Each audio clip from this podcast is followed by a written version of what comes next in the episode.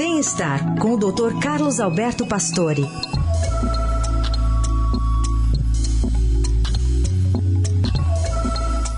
Faltando 5 para 7, a síndrome do pânico é o tema da participação desta quarta do Dr. Pastore. Oi, doutor, bom dia. Bom dia, Heisen. Bom dia, ouvintes. Vamos falar da síndrome do pânico, muito presente nesta pandemia. Ela foi reconhecida como doença há algumas décadas e ainda não tem o diagnóstico muito correto, porque é difícil definir os sintomas confundindo os clínicos.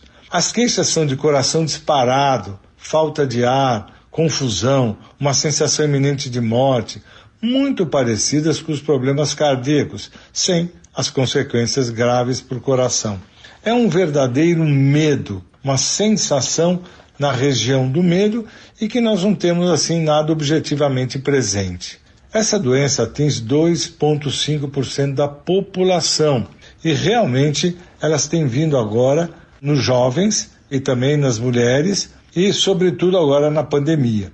Isso pode realmente vir numa faixa etária entre 25 e 40 anos, que é mais comum. A doença predomina nas mulheres, duas vezes mais comum do que nos homens. E quanto mais rápido é feito o diagnóstico, o tratamento adequado, melhora rapidamente a crise em 90% dos casos. As hipóteses para explicar o pânico são várias, né? ligadas à esfera emocional. Porém, mais de 50% parece estar relacionados, às vezes, com alterações da respiração muito rápida e profunda. A crise pode ser desencadeada por um desequilíbrio dos núcleos respiratórios. O pânico é muito comum em pessoas com asma e também com déficit de atenção.